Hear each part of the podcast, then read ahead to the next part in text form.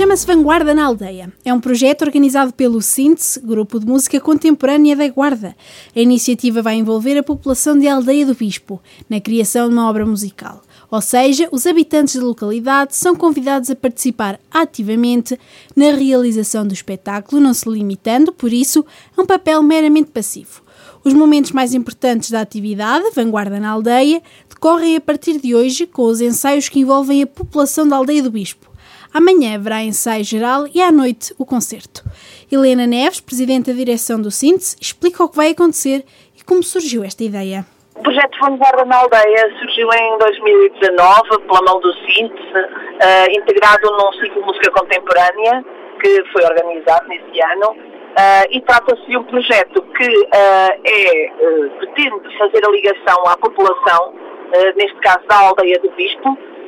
fazendo a criação de uma obra contemporânea, uma obra que o Síntese encomenda a um, compositor. Em 2019 encomendámos uma obra à compositora Sara Carvalho este ano vamos tentar também fazer aqui o envolvimento da população novamente na criação de mais uma obra. A obra chama-se Carta aos Remanescentes e é da autoria do compositor Hugo Vasco Reis. Esta hum, atividade eh, envolveu, por exemplo, a recolha de sons da própria aldeia, a recolha de vozes, pessoas a cantar, portanto, todo um contexto onde, onde é eh, descrita a paisagem sonora da, da, própria aldeia, que é integrada numa componente eletrónica e depois eh, trabalhada também em conjunto com os músicos do Cine, com a direção do maestro Bruno Cândido, e trata-se de uma criação moderna, mas num contexto de desenvolvimento rural e de envolvimento de uma população que não está assim tão habituada às referências da música contemporânea,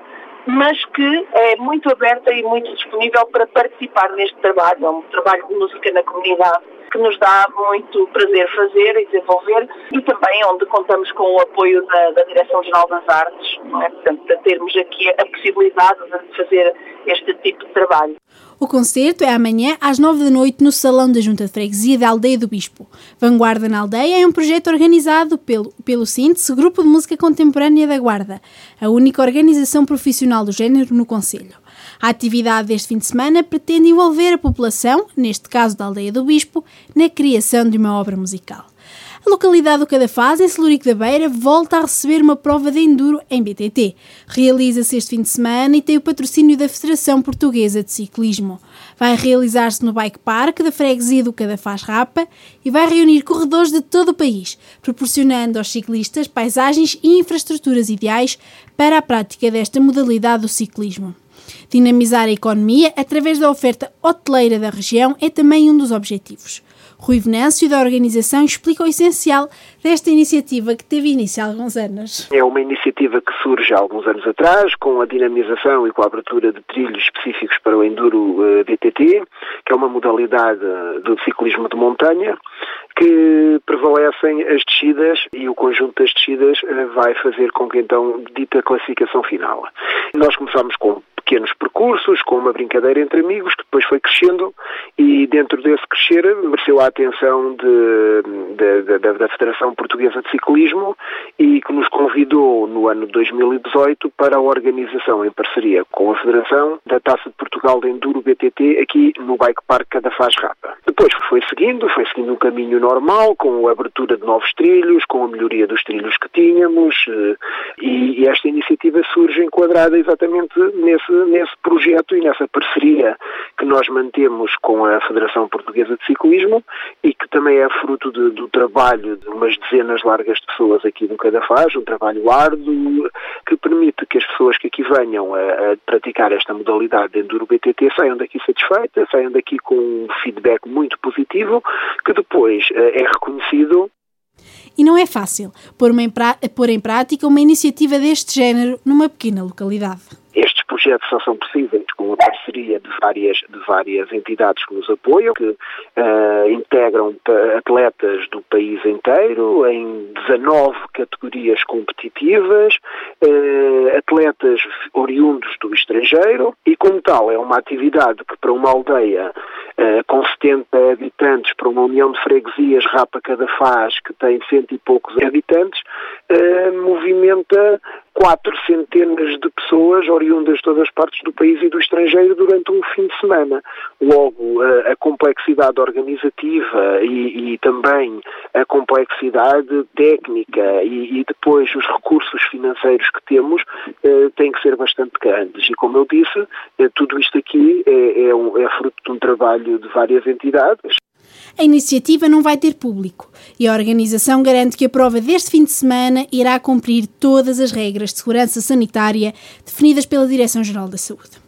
No futebol, e ainda quanto à situação que se passou no passado domingo, no jogo da Distrital Vila Franca das Naves Gouveia, o Conselho de Disciplina da Associação de Futebol da Guarda puniu Diogo Carvalho e Telmo Lopes, jogadores do Vila Franca das Naves, envolvidos na agressão ao árbitro Cláudio Durães no domingo passado, com 18 e 30 meses de suspensão, respectivamente. A decisão foi tomada na quarta-feira, tendo sido determinado ainda a derrota por 3-0 ao Vila Franca das Naves e a subtração de dois pontos. O clube do Conselho de Trancoso vai ter ainda de pagar uma multa de 510 euros e cumprir dois jogos de interdição do seu campo. O Conselho de Disciplina deliberou também suspender por 15 dias o treinador José Pinto, que terá de pagar uma multa de 25,50 euros. Hoje há a Feira Concurso de Vaca Germelista no Germelo. É também o início do ciclo de festivais de cultura popular promovidos pela Câmara da Guarda que vão decorrer até ao final do ano. Desta vez, e por causa da pandemia, grande parte das iniciativas da edição deste ano da Feira do Germelo vai decorrer de forma diferente, ou seja, sem a presença de visitantes. Vitor Amaral, vice-presidente do município, explica o essencial do programa para esta sexta-feira. Em articulação com a Junta de Freguesia e com a Associação CAL eh, é um conjunto de atividades que maioritariamente têm sim expressão através das redes sociais e eh, também eh, momentos presenciais, mas enfim, com a participação reduzida, tendo em conta ainda o contexto pandémico e particularmente três momentos especiais que eu destacaria. Por um lado, a inauguração de uma rota da Vaca Germelista, portanto, um projeto da própria Associação do Germel, que integra nesta edição.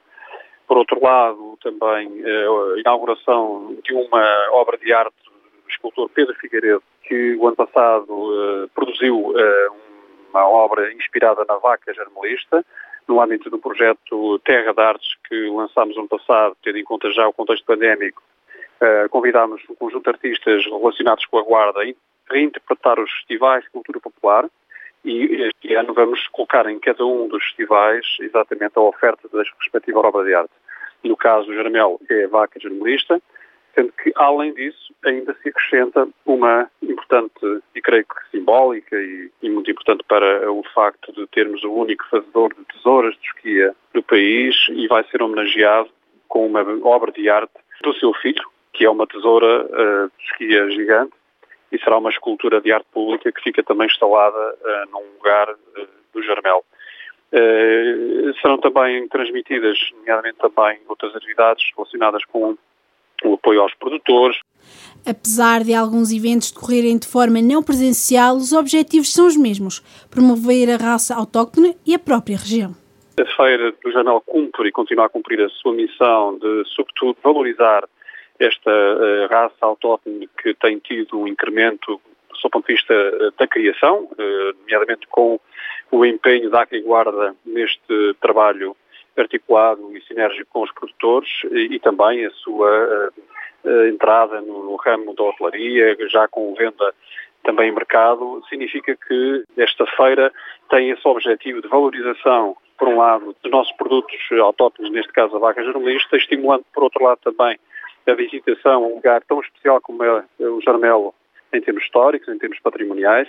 eh, e esta edição, no fundo, eh, não sendo eh, tal como nos anos anteriores, com milhares de pessoas naquela feira e no conjunto das atividades de valorização e de prémios aos produtores da vaca, todavia cumpre simbolicamente em edição especial e virtual esse mesmo objetivo. A Feira do Germelo realiza-se esta sexta e é a primeira iniciativa do ciclo de festivais de cultura popular.